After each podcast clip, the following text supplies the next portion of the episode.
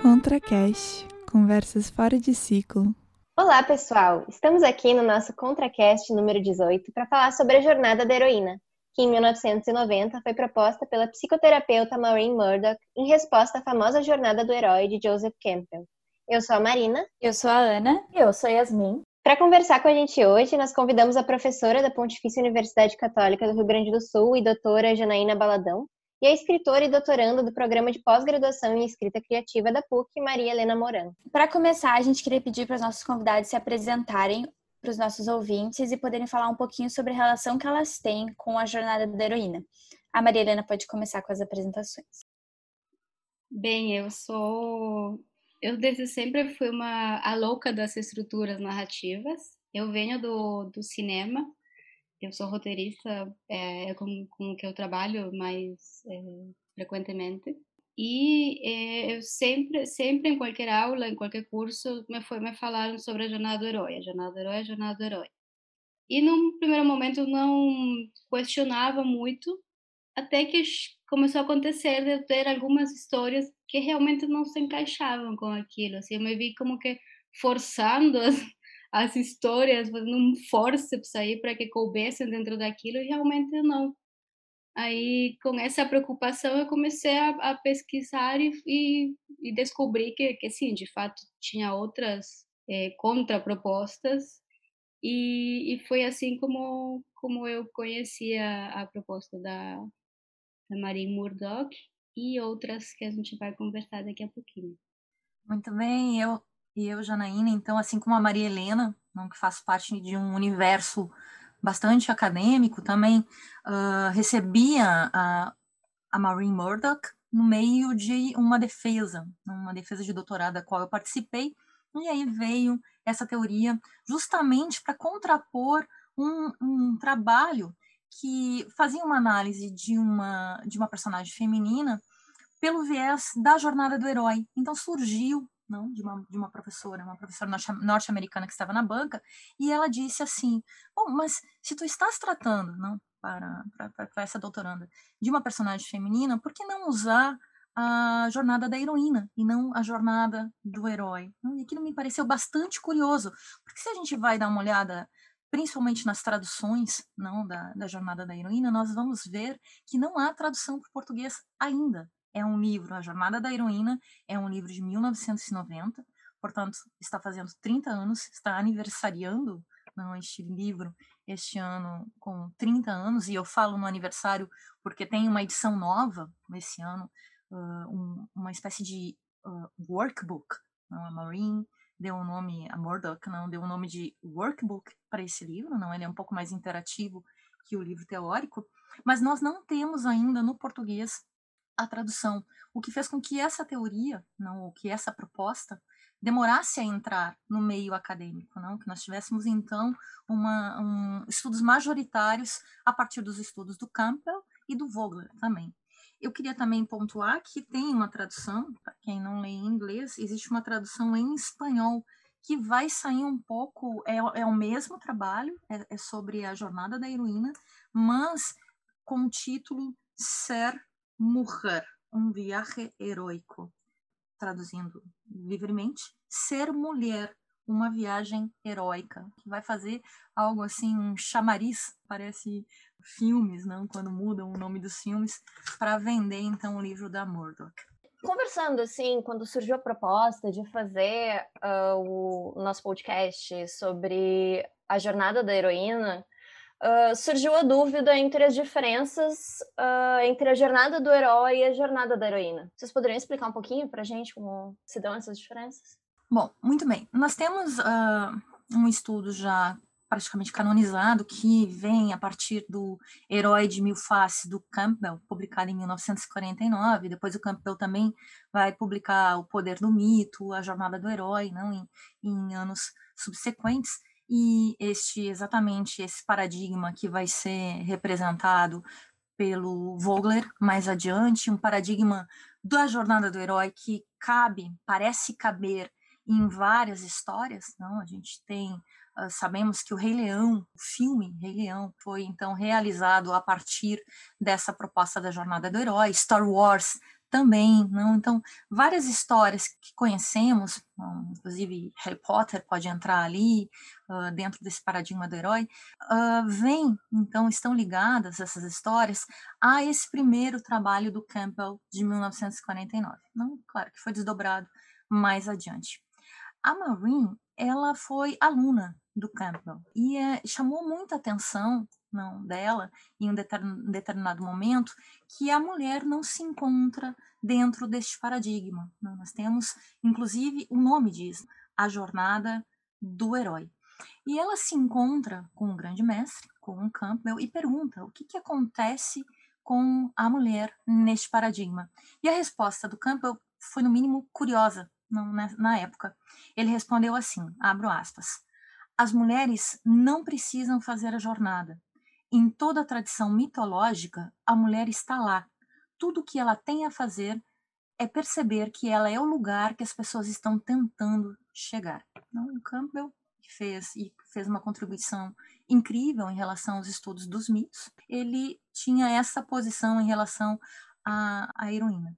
A Murdoch, então, não, a partir dessa resposta que não a satisfazia, também ela não se via contemplada dentro da, da viagem do, do herói, que tem uma estrutura que vai se parecer em, em, vários momentos com a jornada da heroína, não, a viagem do herói para que a gente possa relembrar, não, ela começa no mundo ordinário e ela vai passar para um mundo especial, enfim, é uma chamada à aventura que esse herói recebe, ele diz que não, que não vai fazer, o encontro com o mentor, a travessia do umbral, os aliados, o encontro com os aliados, enfim, a, todo um, um, um, sistema, então, não de caminhada e de jornada que vai chegar na recompensa, nesse regresso, numa ressurreição, até um retorno com um elixir do conhecimento. E esse herói, ele é um herói já transformado. A Maureen, ela vai colocar outros aspectos muito, muito específicos, então, uh, relativos à mulher como por exemplo, ela já vai começar, o primeiro ponto dela é a separação do feminino, para depois termos uma identificação com o masculino e seus aliados, o caminho dos desafios, encontrando o benefício do êxito, não? e aí a gente vê que tem pontos em comum realmente com a jornada do herói, despertando para sentimentos de aridez espiritual, que é a morte, iniciação e descida até a deusa, não aqui não são os deuses e mentores, mentores é a deusa como um todo, o urgente anseio de reconectar-se com o feminino, curando a cisão de ruptura mãe e filha, curando o masculino ferido, até chegar o que é a transformação dessa nossa heroína, a integração do masculino e do feminino. Essa nossa heroína, ela primeiro precisa se separar da imagem, não da de filha e de mãe, há uma ruptura, não? Há aliados, claro, masculinos, mas de uma forma mais consciente em relação a quem são esses aliados, até ela chegar transformada e integrada neste mundo masculino e feminino com muito mais autonomia e conhecimento de si mesma. Então, basicamente, essas são as diferenças em relação a essa trajetória, pelo menos na nomenclatura. Nós vamos falar sobre alguns pontos daqui a pouco. E é, é interessante é, sublinhar que essa, essa separação com o, com o feminino acontece muito como, como uma resposta a um sistema social no qual o feminino é visto como inferior ou fraco ou, enfim, doentio em alguns sentidos, inclusive. E essa, esse ser, esse ser feminino, rejeita é, durante um, um, período isso e se afasta dessa dessa desse, disso que é, é, que é assumido como essência do feminino e se identifica como masculino que então é colocado na sociedade como poderoso, racional, de sucesso. E nessa nessa identificação com o masculino, o feminino fica é, excluído, fica negligenciado só que isso vai vir cobrar um preço muito alto. Então a heroína vai ter que, vai chegar uma hora que vai se sentir é, morta por dentro, acho que é a palavra que a Murdoch usa, e vai ter que então reencontrar essa essa deusa para fazer as pazes com o seu lado feminino negligenciado. E só então conseguir fazer essa integração das, das duas energias, né? Com relação à jornada, eu queria trazer uma outra outra proposta também de jornada muito relacionada totalmente com a proposta da Murdoch, mas que vai por uma outra via, que é a proposta da autora Kim Hodson, também estadunidense, que ela no livro A Promessa da Virgem, também não tem tradução, não sei nem se tem para o espanhol, ela parte, ela parte de um, de um lugar levemente diferente, ou bastante diferente, melhor. Ela, ela, ela faz uma problematização prévia. Ela diz assim, para ela, cada arquétipo, quando a gente fala de herói, heroína, a gente está falando em arquétipos, cada arquétipo responde a uma parte dessas transformações que o, que o ser humano passa, né? E o herói, a heroína e a virgem, como ela fala, tem a ver com a primeira transformação que o ser humano passa, que, que tem a ver com a, a relação consigo mesmo. Depois viria um outro processo, que é o processo de relação com o outro, representado por outros arquétipos, e depois, já no final da vida, a relação com o cosmos, que teria outros arquétipos, o sábio, é, anciã, enfim. E ela diz que cada arquétipo tem um lado sombrio e um lado luminoso. O lado luminoso é aquele, aquele personagem que consegue, de fato, fazer uma jornada de transformação. E o lado sombrio é aquele que, por medo ou por é, causas externas a ele, é impedido de fazer a transformação. Então, eu falo disso porque, com relação a essa, esse processo dessas transformações, dessas relações com consigo mesmo e com os outros, é, fazem parte do processo de individuação que o Jung é, trouxe, né? E é, dizer, como diz o Campbell e como apoia o Vogler, que a heroína não precisa fazer a viagem, que ela já está lá, é, para mim equivale a dizer que, que ela vai fracassar nessa, nessa jornada, né? Então ela está condenada a um lugar de passividade, a um lugar de estatismo, a um lugar passivo, em que ela não vai ter uma jornada de transformação. Ah, ela, ela já está lá, sim, mas o que, que é esse lá? A gente realmente se sente nesse, nesse lugar já destino perfeito? Ou isso é, é uma coisa muito mais relacionada com a ideia de musa que a gente tem da antiguidade, de Penélope tecendo eternamente? Então, ela ela problematiza por essa via, tipo, não, a, a personagem precisa personagem e a pessoa precisa de fato fazer essa viagem porque faz parte das transformações humanas e, e bom ela ela então fala sobre sobre a promessa da Virgem que é um, um outro esse outro modelo no qual ela diz assim o herói e a heroína têm uma energia masculina ela, a, a tem essa essa questão assim ela, ela diz quando ela fala ela não fala em gênero ela fala em energias bem junguiana mesmo ela diz que o herói e a heroína têm energia masculina e que a virgem ou príncipe tem energia feminina. E o negócio é assim: o herói e a heroína fazem uma jornada que é uma jornada mais externa, como resposta a uma ameaça externa que está que tá vindo afetar a sua comunidade. Então, esse, é herói, essa heroína tem que sair e, enfim, enfrentar perigos, limites externos, enfim, para trazer estabilidade e ordem à sua comunidade.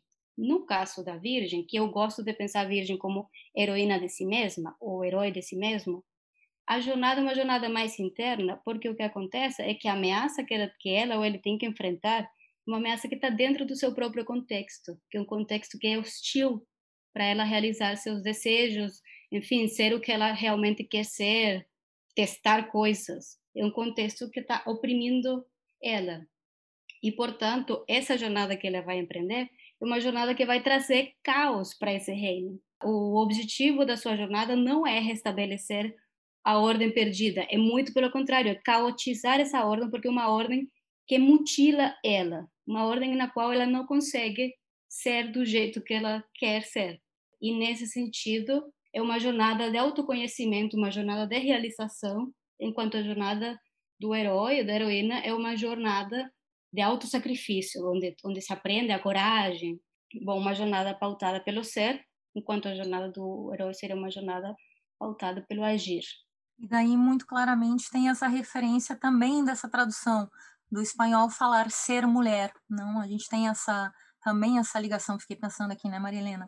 E também a partir da tua fala, me lembrei que na cultura uh, que nós temos conhecimento agora, não pré-colombiana, não, nós temos a, a quando, nasce, quando se nascia em algumas determinadas culturas, quando se nascia uma mulher, o umbigo, ele era, uh, não, cordão umbilical, então, não, claro, cordão umbilical, ele era, da, da menina, era enterrado próximo a onde se cozinhava, para dizer que ela ficaria próxima sempre à casa, como cuidadora, enquanto que uh, o cordão umbilical do, do homem, não, do guerreiro, era colocado, então, próximo a uma árvore, para se ter certeza que ele seria forte e, enfim, um bravo guerreiro, não tão bravo, tão forte como aquela árvore, e aquela não poderia ser tão, tão esplendoroso quanto, não?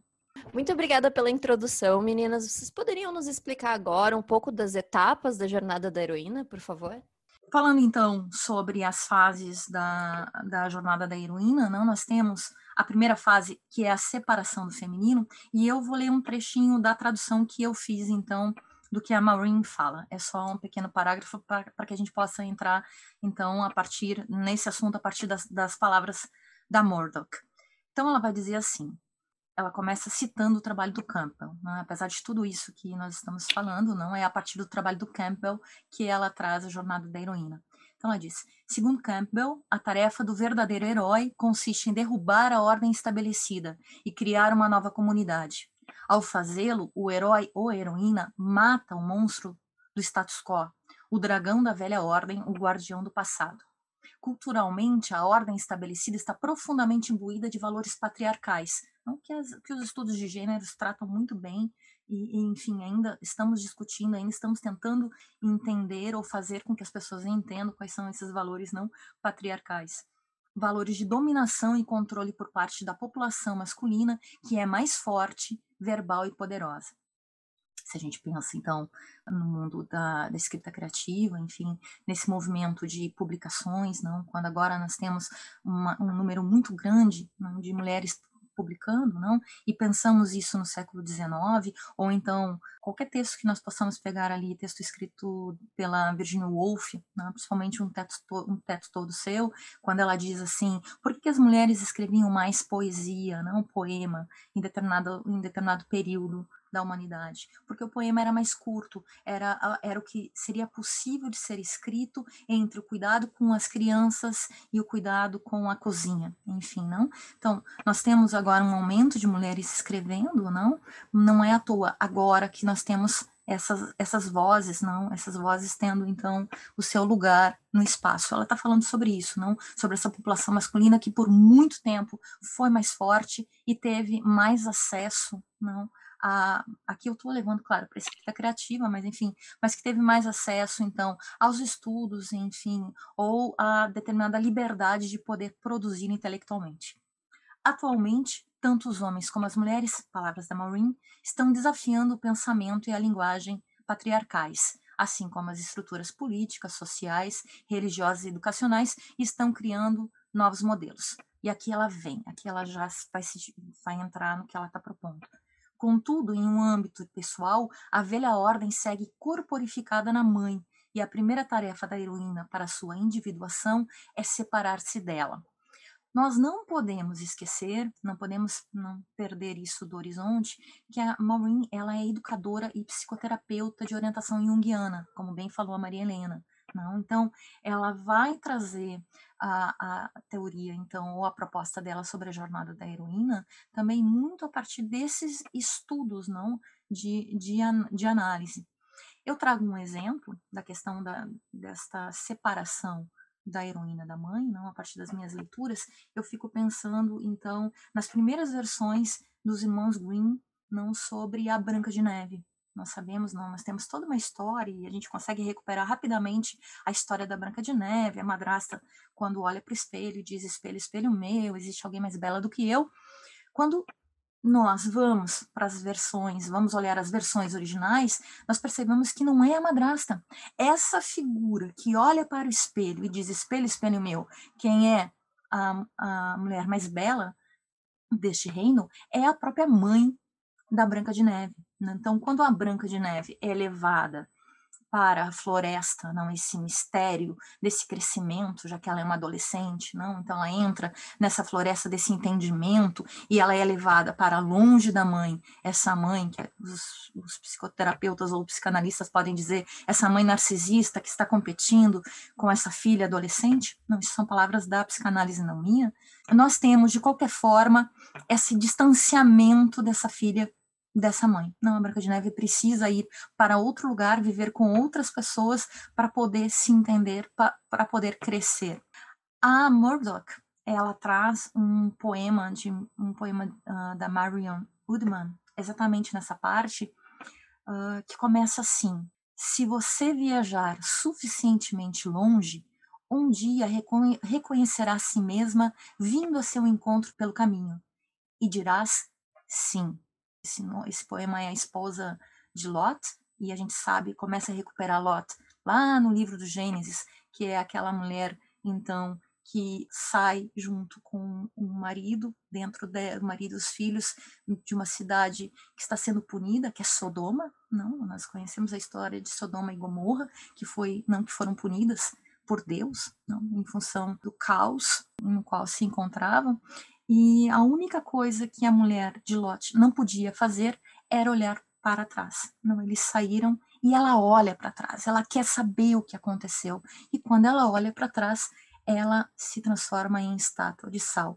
Então, nós temos uma série de mulheres que transgridem determinadas leis que são punidas. Não só nessa história que a Murdoch traz, mas se a gente começa a pensar na literatura também, várias heroínas que ousaram ter casos, se relacionaram com outros homens que não os maridos, foram punidas simplesmente com a morte. Não, a gente pode citar várias. Aí não Ana Karenina é a que me vem agora à cabeça, mas uh, Madame Bovary também, ela é punida, a Luísa também é, é é punida, não? Então, o primo Basílio, Luísa de primo Basílio, primo Basílio diz, né, pensa, ou então a gente dá, nos dá a entender que quando ele recebe a, no, a notícia da morte da prima, não? Com, qual, com a qual ele teve um caso, ele diz antes ela do que eu, não? E ele segue feliz na sua vida. Então, uma série de mulheres que foram punidas justamente por transgredir essas regras de valores patriarcais. É o que, o que a Hodgson fala sobre a, o fracasso ou a não realização da, da jornada. E ela fala sobre como, como, esse, como esse, esse destino ruim virou um, um lugar comum em tanta, tantos filmes, tanta na história da literatura, né? Esse destino que é o destino da, da insanidade, muito frequentemente, da morte, ou da, da tristeza, da depressão, né? E como... Lembrei agora de uma tem uma pesquisadora que chama Cynthia Steele, que lá nos anos 80, entre 80, finais dos, dos anos 80, ela ela falou que uma pesquisa ela falou sobre The Bildungsroman fracassado, que era que ela enxergava uma, uma espécie de modelo narrativo associado à figura feminina, que em vez de ser o Bildungsroman, assim uma coisa de, de edificação, de crescimento, de romance de formação, no caso da mulher, era tão frequente esse destino ruim, infeliz, que, que, que, ela quase que enxergava um modelo narrativo em si mesmo, um modelo narrativo do, de um romance de deformação, nesse sentido, né?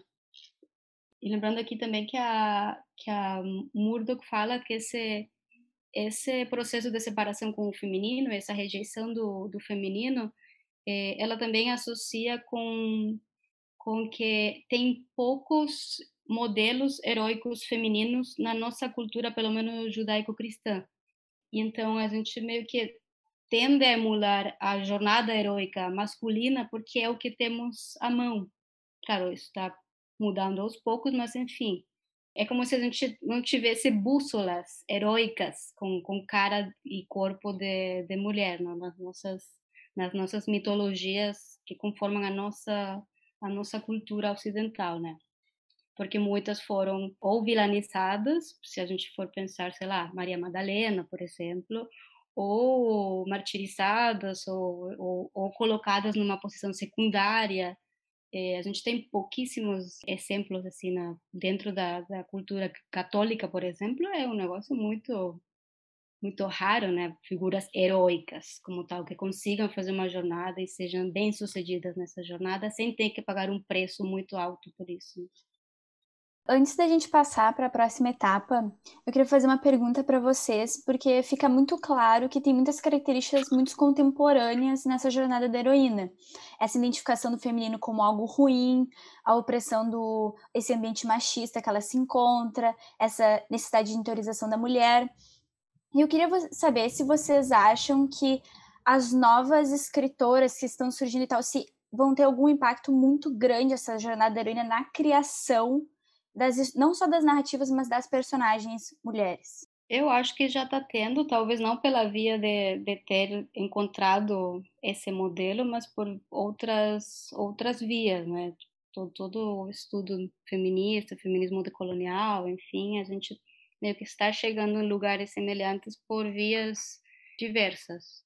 E eu acho que sim, tem uma tem uma tese de doutorado lá da PUC-RS da Camila Doval, em que ela ela um, analisa, acho que são três romances. E assim, naquele momento que ela fez, acho que não lembro, não deve fazer tanto tempo, assim, deve fazer uns cinco, seis anos, talvez.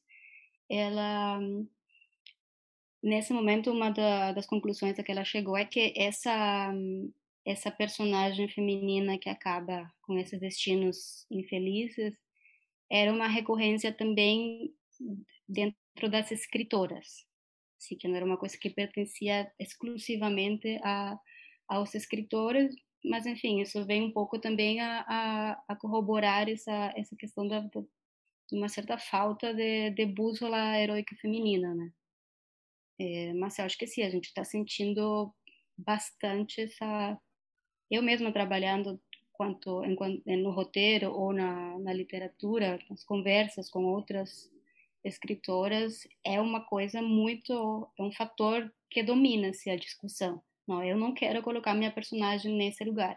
Eu não vou colocar ela nesse lugar de subordinação. Eu não vou colocar ela nesse lugar de vitimização. Eu não vou colocar ela.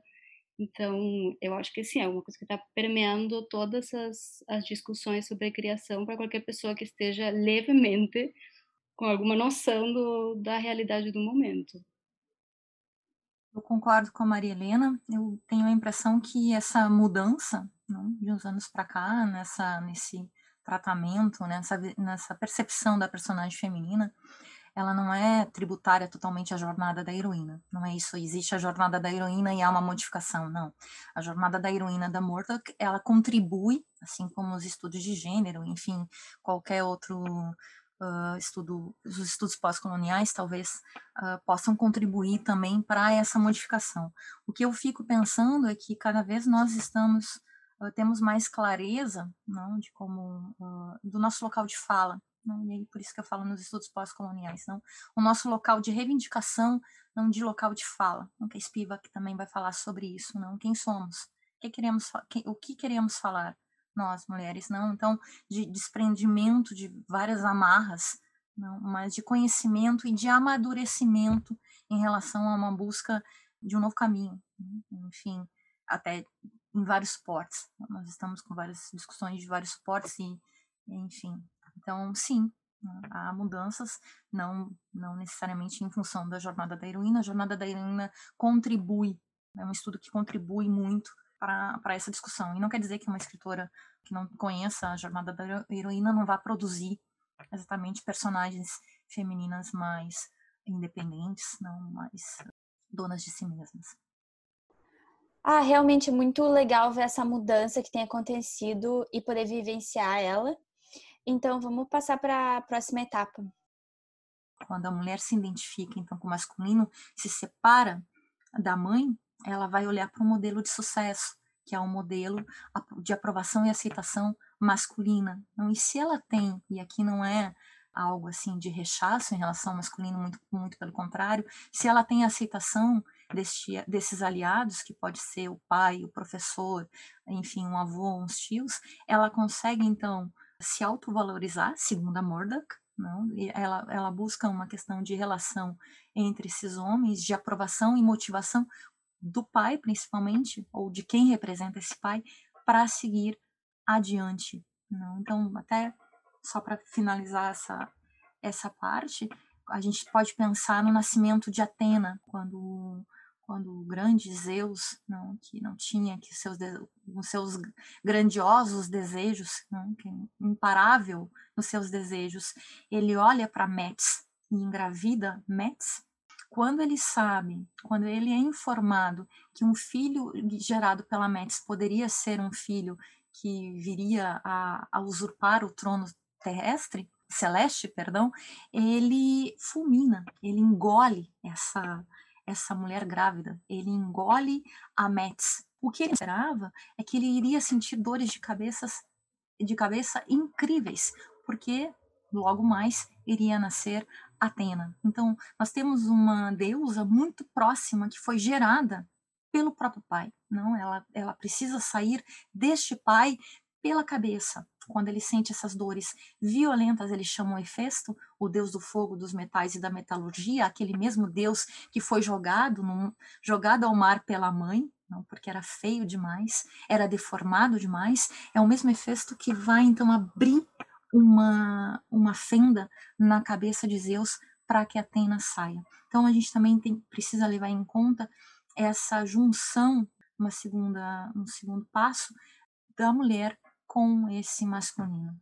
A gente vai passar então por esse reconhecimento do que é não, da aprovação e aceitação não, em relação ao masculino para uma próxima etapa chamada de caminho dos desafios, não, um encontro, um enfrentamento com ogros e dragões, no segundo a Murdoch.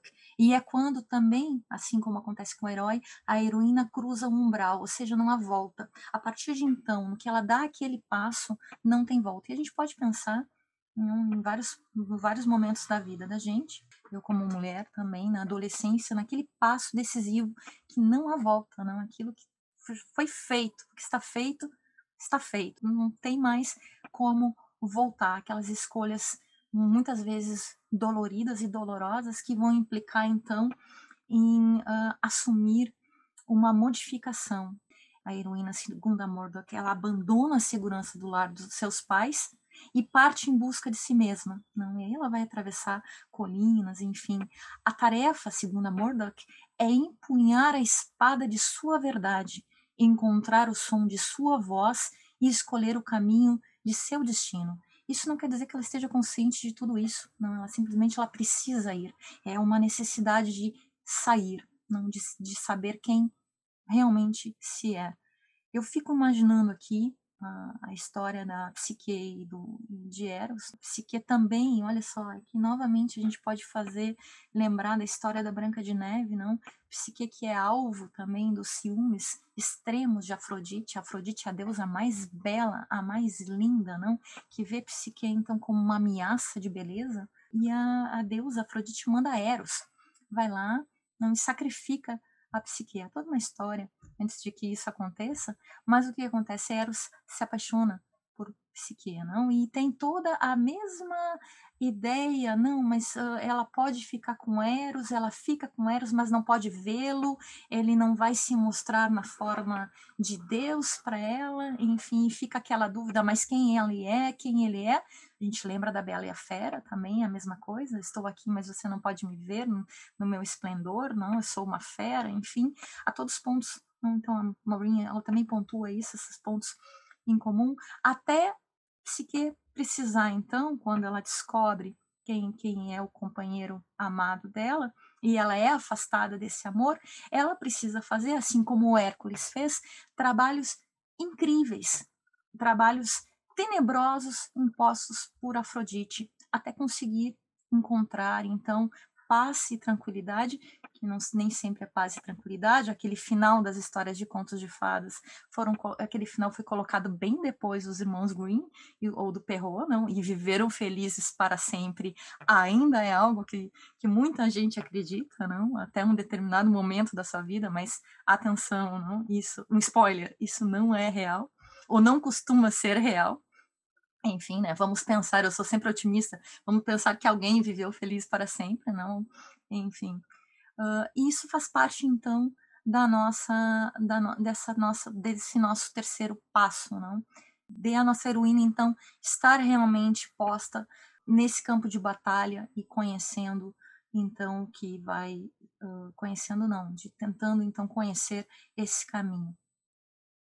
Então, depois desse, desse caminho de, de provas, a gente tem uma heroína que vai encontrar a dádiva do sucesso, mas é um sucesso ilusório, um sucesso momentâneo e falho, no sentido de que ela é, é um sucesso incompleto porque ela não o, o próprio parâmetro do sucesso é um parâmetro estabelecido desde o masculino. Então é um sucesso que não que não se encaixa exatamente com o que ela pode sentir, pode experimentar como sucesso, embora ela possa estar de alguma forma sentindo, mas logo mais vai vir a, a descoberta de que tem negligenciado, tem sacrificado muito de si mesma nesse nessa luta por por ocupar esse espaço, que não é um espaço que onde ela caiba completa. E aqui a gente vê essa essa questão de, de por exemplo, no, em diversos ambientes, e agora não falo só em personagem, mas também em, pessoas, é, mulheres que estão, sei lá, no, no, universo corporativo, por exemplo, daí é muito sacrifício, muito, muito parâmetro de sucesso muito pautado pelo, pelo masculino, pelo, pela imposição, pela, enfim, por uma série de atributos que ela tem ido se forçando a, a, a ter e que e que vão em detrimento de outros de outros atributos dos quais ela vai passar a sentir falta logo mais. E mesmo com todos esses sacrifícios, mesmo com, com enfim, com, com toda essa essa luta interna, ela vai sentir que ela inclusive está ocupando um lugar que não é o lugar dela, ou vão fazer ela sentir isso. Então aí a gente pode pensar em tanta coisa relacionada com a síndrome da impostora, por exemplo. Para mim esse, esse passo é assim, o exemplo da síndrome da, da impostora. Porque ela é um, é um sucesso que é um sucesso que a gente enxerga, a gente se convence de que é um sucesso que a gente ou não merece, ou vai acabar logo, ou, enfim, não é, não é nosso. E por quê? Porque a gente tem sacrificado demais coisas essenciais para nós em prol desse, desse falso sucesso, né? E aí, então, a gente vem para despertando para sentimentos de aridez espiritual ou morte espiritual, como a Murdoch chama esse, esse, essa etapa, que é quando a heroína então percebe que sim, ela, ela conquistou aquilo tudo e, e conquistar é um verbo é muito de energia muito masculina nesse nesse sentido da jornada, né? Conquistar, é possuir, é, enfim. É, então, quando a heroína percebe que, apesar disso tudo, apesar de tanto sacrifício, apesar de tanta luta, ela ainda assim não se sente satisfeita ou não está completa, ela vai, ela vai querer rever, fazer uma revisão interna, se, se a trajetória permitir, né? Se ela, se ela estiver disposta a fazer a jornada, eh, se tiver a, a abertura suficiente para fazê-la, ela vai então se sentir, vai, vai ver pela primeira vez, vai ter consciência de essa de tanta coisa que morreu nesse nesse caminho de deixar coisas para trás, nesse caminho de ter que mutilar desejos para poder continuar sendo bem sucedida no, no ambiente que ela está entrando, né? Então a gente pensa, por exemplo, essa, essa a luta aqui até hoje a gente tem entre ter uma vida profissional fecunda, ter uma vida é, familiar tradicionalmente estabelecida. A gente vê quanta, quantas escritoras, todas as escritoras basicamente, em algum momento tiveram que responder a pergunta sobre como você faz para equilibrar a sua vida pessoal com sua vida profissional. Nunca nenhum escritor teve que responder essa pergunta. Então isso faz para mim encaixa perfeitamente com esse esse momento, né? Essa, essas lutas, o que tu deixa para trás, o que o que tu quer resgatar, o que não, essa essa sensação de de, de não saber bem quais eh, sacrifícios tu fez, quais quais são teus reais sucessos e quanto tu investiu ti mesma nessa nessa, nesse equilíbrio, né? Ou nesse desequilíbrio, no caso. Além da questão da síndrome da impostora, não, como bem falou a Maria Helena, não, que leva essa necessidade de trabalhar mais e melhor para se ter direito ao reconhecimento, há também não, a, o complexo de Cassandra, não, no qual muitas mulheres ainda, infelizmente, se encontram. Não? Cassandra, que foi uma das filhas de uma dos filhos de Príamo e Écuba, não, portanto, uma princesa troiana, ela desafia uh, Apolo, não, ela diz, não, não vou ceder a minha virgindade. E, enfim, ela recebe a punição de que tudo que falar, tudo que ela falar ela tem o dom de ver o futuro, ela será desacreditada. Além da, de ser impostora, não, muitas vezes, o que a Murdoch fala também, as mulheres são desacreditadas naquilo que estão falando. Eu vou sugerir, a partir da fala da Maria Helena, alguns livros, não, a partir também da, da minha percepção de leitura. Um deles é uh, um que ficou bastante famoso em função do vestibular, é um, um livro que, que estava na lista, ou está ainda na lista da, do vestibular da Federal, que é o quarto de despejo da Carolina Maria de Jesus. Não? A própria vida da Carolina Maria de Jesus parece também percorrer essa jornada da heroína, já que ela, é, ela era uma, uma favelada que se interessou por livros, ela vivia de uma forma muito precária e juntava livros, então, dos lixos, não, com os lixos com, a, com os quais ela então uh, trabalhava, era trabalho para ela, não, juntar os lixos e buscar, enfim, resíduos que pudessem valer algum dinheiro. A Maria Carolina, ela também ela é, digamos que, ela recebe ajuda de um jornalista que vê nesses diários valor literário, não? E ela traz à tona, então, o que ela viu, o que, ela, o que ela sentiu e como ela percebe a linguagem, a vida, não, a partir de um gosto pela escrita. É um livro imprescindível, assim, da Maria Carolina de, da Carolina Maria de Jesus, Outro livro que eu indico também, uh, nós temos tam, é um, um livro dos anos uh, do final da década de 70, mas foi traduzido ou republicado recentemente, que eh, se chama As Alegrias da Maternidade, da Butchie Mecheta não, que é um livro que vai falar sobre a necessidade de uma mulher ser fértil e, acima de tudo, dar à luz não, a filhos. Esta mulher que não vai ser completa se ela não realizar o sonho da, dessa sociedade de ter filhos. E como essa mulher que vai ter provavelmente mais de cinco filhos ao longo da vida, como essa mulher ela vai viver só para isso, não só para satisfazer então a uma regra da sociedade que é mostrar como ela é fértil, não? como ela vai se submeter a, condição de, a uma condição de vida muito precária, enfrentando sozinha, no caso deste romance, a tarefa de educar e sustentar esses filhos. São dois livros uh, que não vão mostrar exatamente toda essa jornada da heroína, mas nos mostram essa construção dessa personagem feminina a partir de novas perspectivas.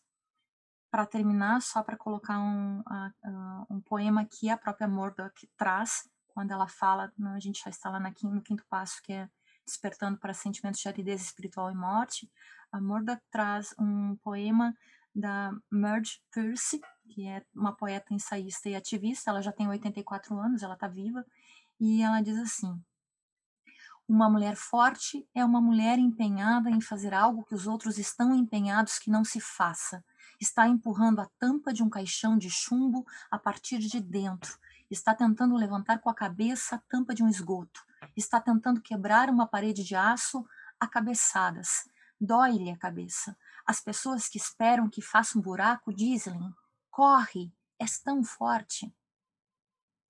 Eu lembrei, tem, tem um, um livro bem contemporâneo que desde que eu li eu, eu fiquei pensando muito né, nessas na heroína e, e como como esse livro de alguma forma as personagens tocam algumas dessas etapas e, e que é o, o, Com Armas Sonolentas de Carola Saavedra, que conta então essa história de três gerações de, de mulheres, mãe, mãe, filha e neta, e como, enfim, os, os, diversos sacrifícios que nos diversos momentos da, da vida elas tiveram que fazer, e tem uma coisa muito presente da, dessa dessa rejeição do feminino do, do que do, do, feminino que, que representava a, a, mãe da, da filha né da, personagem do, da, da geração do meio e como essa e como, como isso reflete depois também na sua própria posição quando quando é a sua vez de ser de virar mãe, né? E enfim, só só é, trazendo uma essa ideia que é, que realmente não é toda história que tem todas as as, as faces da, da jornada. A Murdoch mesma diz que, que tem personagens e pessoas que ficam muito tempo numa numa fase, que nunca chega na seguinte. A jornada também como uma espiral, que a gente passa diversas vezes pelas diversas fases nos diversos momentos da, das nossas vidas, né? E com Armas Sonolentas eu acho que é um, um exemplo. não vou falar muito mais porque eu não quero dar spoiler, porque é recente, mas, mas enfim, é, uma, é, é, é um, um exemplo muito, muito lindo, muito, enfim, eu acho um, um livrão sobre sobre essa questão da separação do feminino e da de se curar a, essa ferida do feminino, né? Para conseguir integrar depois masculino e feminino. Só uh, lembrando que foi falado até pela Maria Helena sobre essa situação das muitas, não só personagens femininas que têm um final trágico, mas de escritoras que não se sentem valorizadas, acho que tem muita relação com esse sucesso ilusório nessas duas etapas que a gente está falando, e essa sensação de morte, que muitas vezes, pegando também o caso da Ana Karenina, ela morre no final, né? Então, eu acho bem interessante essas duas etapas, eu acho que elas são, não as principais, mas elas têm muito efeito em muitas histórias, até para essas histórias que não completam, que são muitas, não completam essa jornada. A gente pode lembrar que por muito tempo não, nós temos a, o mito, então, a história de Ifigênia, não, dessa ideia de que a, há um sacrifício, não, que a mulher vai se sacrificar em nome da família. Enfim, a Virgem Ifigênia, não, que é chamada pelo seu próprio pai, Agamenon, não, com, com a ideia equivocada, não com a ilusão de que vai se casar, não Ifigênia com Aquiles, a Ifigênia ela é então levada à morte, sacrificada em nome de uma guerra, não para que os ventos, os bons ventos voltem a soprar. Então essa ideia de sacrifício do personagem ou da personagem feminina, não, ela é muito antiga. Se a gente olha enfim, para várias histórias da Bíblia, é um, enfim, da nossa cultura judaico-cristã também, não? Nós temos um, um, podemos elencar, não, uma série de mulheres, personagens femininas, então essa série de personagens femininas que vai precisar então passar ou que vai precisar se sacrificar em nome da família e não em nome do Estado, e não em nome da, de uma nação ou de uma causa, não, em nome dos filhos ou em nome de procriar, não, de fazer como como aconteceu na, no que é mal chamado a conquista da América, não, porque é uma invasão que se faz, não, a ideia desses soldados quando vêm para a América, não, a ideia não, a ordem que se dá em um determinado momento é que eles venham fazer gerações, é, a expressão em espanhol se, se diz hacer generaciones, ou seja, esses homens vieram com a ordem de engravidar as mulheres não, que estavam aqui, dos povos originários, para que então se tivesse uma nova raça, não se usava essa palavra, não, uma nova raça, não de modificação. E muitos e muitas foram dadas, muitas dessas mulheres, elas foram presenteadas a esses conquistadores, não para usar também a palavra que a Maria Helena trouxe, não, elas foram presenteadas justamente para isso, para que elas pudessem gerar filhos fortes, não, como pareciam ser esses homens não, quando vieram para a América.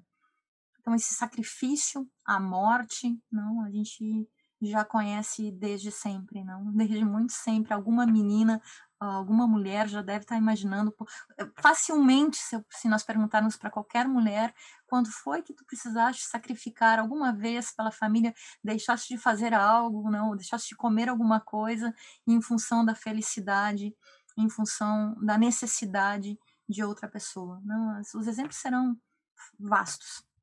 E logo então a gente tem a, a etapa de iniciação e descida até a deusa, eh, que eu acho que, é, que vem sendo esse momento em que, em que a mulher, uma vez se reconhecendo como, como mutilada ou como árida eh, por ter sacrificado tanto de si mesma, começa essa busca de um dessa dessa deusa que pode ser muitas coisas diferentes, mas enfim, é o começo dessa reconexão com o, com o feminino esquecido, com o feminino mutilado, né? E, e aqui a gente vê, para mim, tem muito a ver com, com, sei lá, figuras de mentoria que de repente começam a aparecer, com, com essa necessidade de olhar para outros modelos que não aquele modelo que já foi testado e não serviu para nós, não serviu para a personagem, né?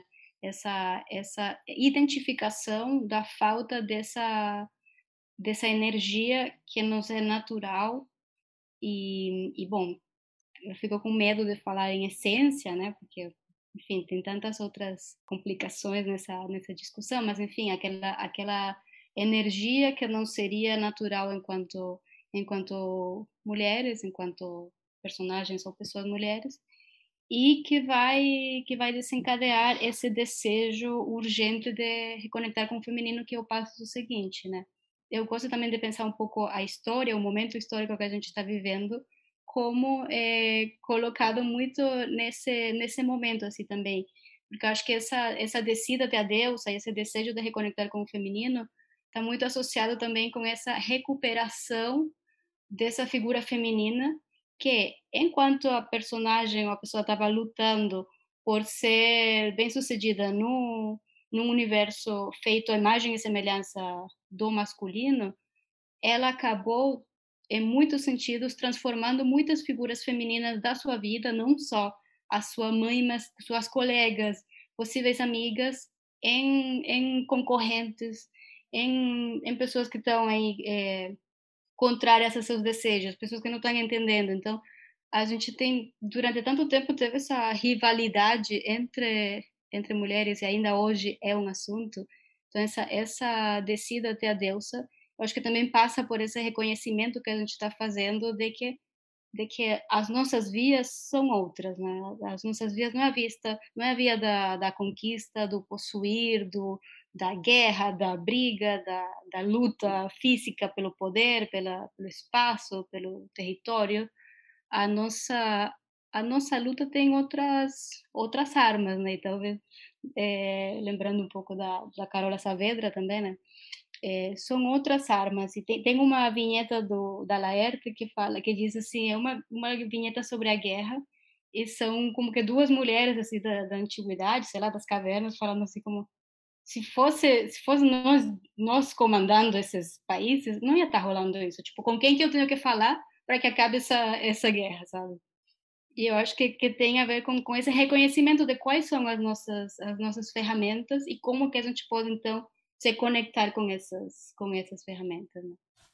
quando a heroína, então, da Murdoch vai fazer essa iniciação, a descida à deusa, é um momento chave, é um momento muito complicado, porque acontece uma doença, ou um acidente, ou até mesmo a perda da confiança em si mesma, ou a perda de confiança na vida, uma mudança geográfica, e a gente pode imaginar também o mito de Perséfone, que foi não raptada pelo próprio tio, né, o Hades, e vai viver um período do tempo nessa região, então, escura, né? e outro tempo para trazer a primavera, não? Essa mulher que é obrigada a ter seus momentos de sombras e seus momentos de claridade, não é ela que traz a claridade. Eu queria, fiquei pensando também, queria indicar outras leituras, não para quem estiver ouvindo, como por exemplo, não essas rupturas que acontecem com essas personagens. Uh, nós temos um livro que se chama A Ponta do Silêncio da Valesca de Assis, não? Que a personagem principal é a Amarga, uma professora de colégio do interior, e ela vai, não, surpreendentemente, não, ela vai tentando relembrar, ela vai tentando nos mostrar o que acontece com a imagem inicial que é a do marido morto. Não há um homem morto este homem foi morto. Toda a relação construída da Marga, protegendo a filha, enfim, essa relação da filha, vai nos mostrando, ou vai nos encaminhando, talvez, para isso que a Maria Helena acabou de falar, não? esse anseio também de reconectar-se com o feminino. Essa busca, então, de olhar para as outras mulheres não como competidoras, não, não mais como a mãe ou a madrasta da Branca de Neve, aquela mulher que é mais bela, mas sim aquela mulher que é a, que também vai poder te dar a mão, a que, so, a que sofre e a que sabe realmente, não, a que pode saber e reconhecer o que é realmente estar nessa trajetória, no que está nessa jornada, parece caber bem dentro de uma, não, uma possibilidade de leitura, são várias. Sugiro também dois livros mais, um deles é Amada, da Toni Morrison, que vai falar da Seth, uma ex-escrava, a partir de uma história que a Toni Morrison leu uma história real que aconteceu, uma escrava que é perseguida, ela está grávida e ela prefere, ela opta, na verdade, ela não tem muitas escolhas, ela mata a filha que está nascendo para que a filha não nasça escrava, mas ela paga um preço, essa filha, ela volta para assombrá-la durante toda a vida. Então todo esse processo de reconexão, esses livros que a gente começa a perceber então que não eram tão comuns, essa relação entre mãe e filha, começam a surgir no nosso cenário, ou porque era um tabu se falar da, da relação mãe e filha, ou porque não se tinha espaço para isso, quer seja não, o motivo que for, nós conseguimos ver, não, quer seja não, na a Ponta do Silêncio aparece um pouco, a, em Amada aparece muito, a Filha Perdida da Helena Ferrante aparece muito mais, essa mulher que se dá, então, a, a liberdade de deixar as filhas para poder pensar sobre si mesma, não? E o preço que se paga em relação, não, ainda se paga um preço muito alto quando uma mulher decide fazer esse tipo de caminho, não de deixar a filha, as filhas para poder se entender, para poder se reconstruir e depois voltar mais uh, inteira, é muito alto. Então nós temos uh, alguns livros falando sobre isso, que vão levar então a uma próxima etapa também, a gente pode falar, que é curando, o que a Murdoch chama de curando a cisão de ruptura mãe e filha. Dessa ruptura, então, que eu também posso citar e posso ver em Como Água para Chocolate, que é um livro da Laura Esquivel, no qual, assim, neste livro a gente nota que a filha mais nova é a filha que vai cuidar da mãe, não, e ela não pode se casar, enfim, ou até a Casa dos Espíritos, não, em que toda uma, uma linha de filhas, como a Clara, a Blanca e a Alva, elas são amigas entre si, elas conseguem conversar e conseguem se perceber como ser humano.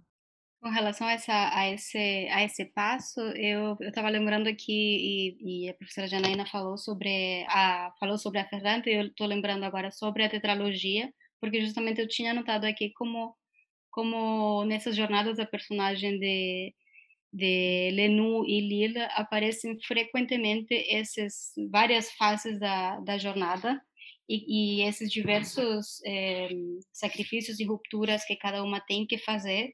E como por exemplo no caso da Lila que é aquela personagem mais é, que de criança era toda uma estrela né e tinha todas as potencialidades do mundo como ela aos poucos vai vai sendo enfim está num entorno tão hostil que ela vai ela vai ficando meio diminuída né nessas potencialidades.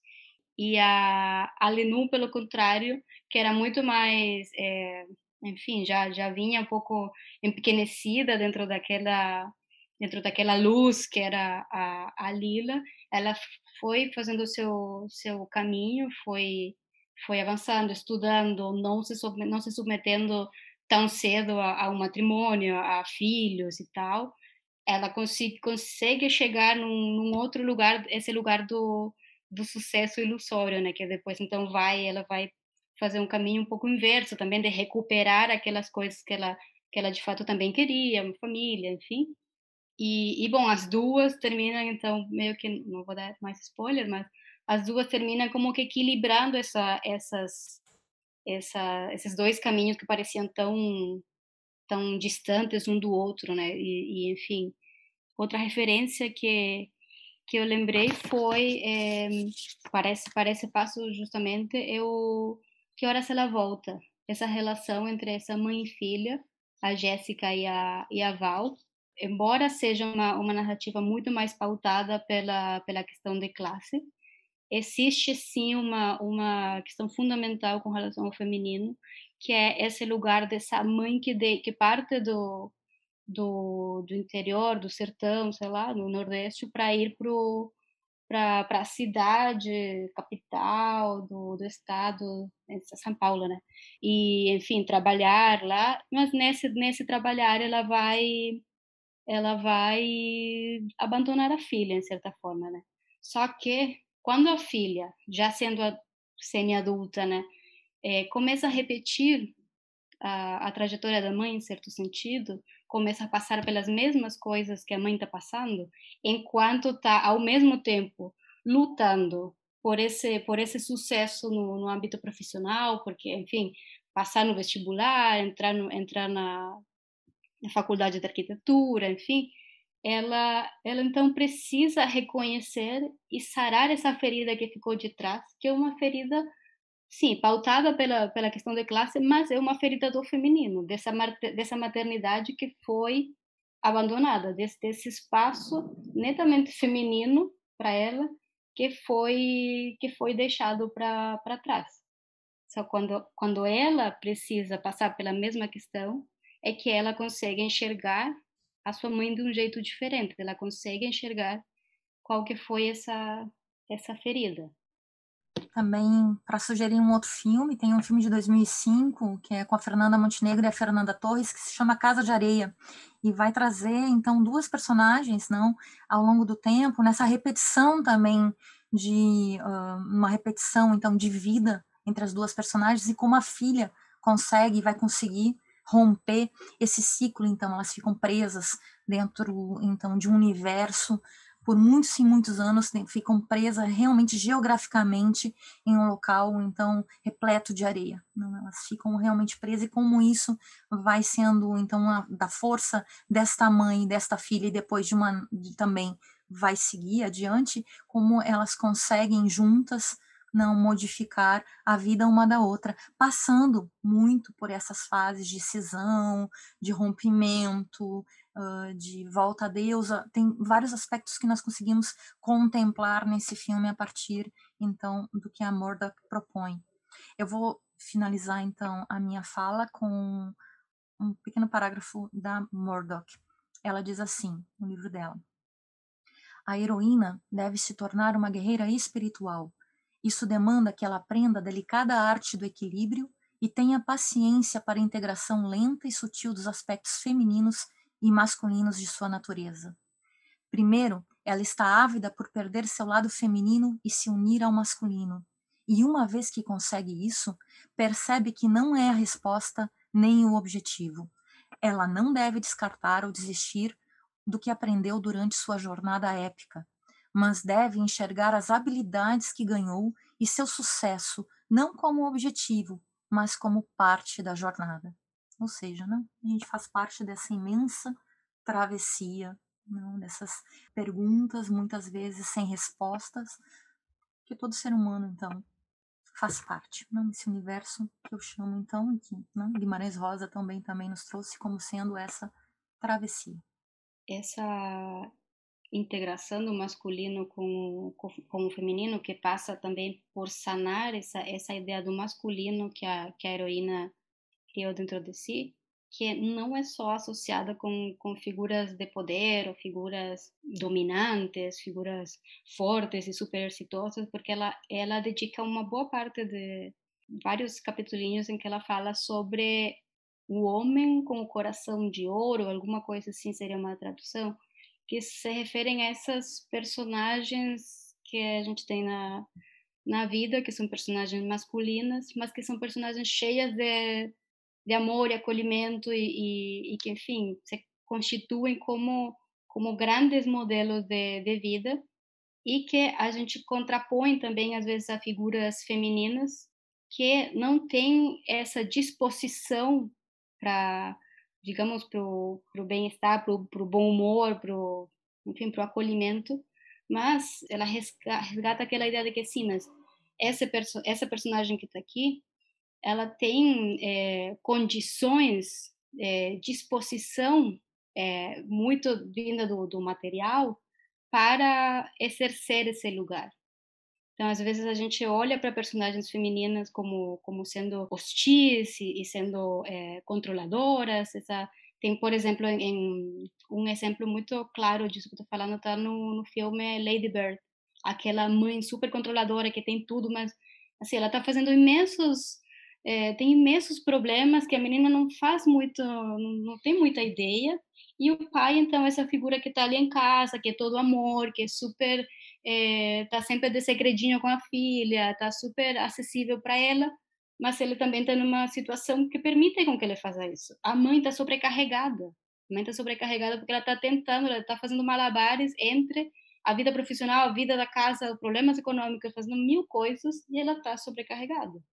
Então, assim, essa, essas figuras masculinas que também é, suprem essa, essa necessidade, esse, essa, esse passo de sarar o masculino ferido dentro de nós também passa por colocar essas, essas, esses modelos de energia masculina no seu devido lugar, no seu assim, em, como que olhar para eles em função também do contexto que permitiu com que eles se desenvolvessem dessa dessa forma, né?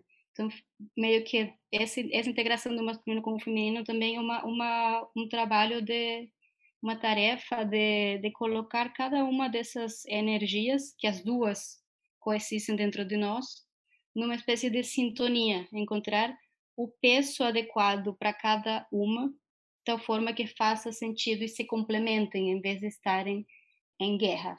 E só tendo essa, essa aproximação, dessa sintonia, é que a gente consegue se sentir bem sucedida no final desse dessa desse um uma das jornadas que a gente estiver fazendo na, na nossa vida porque o negócio vai recomeçar e enfim.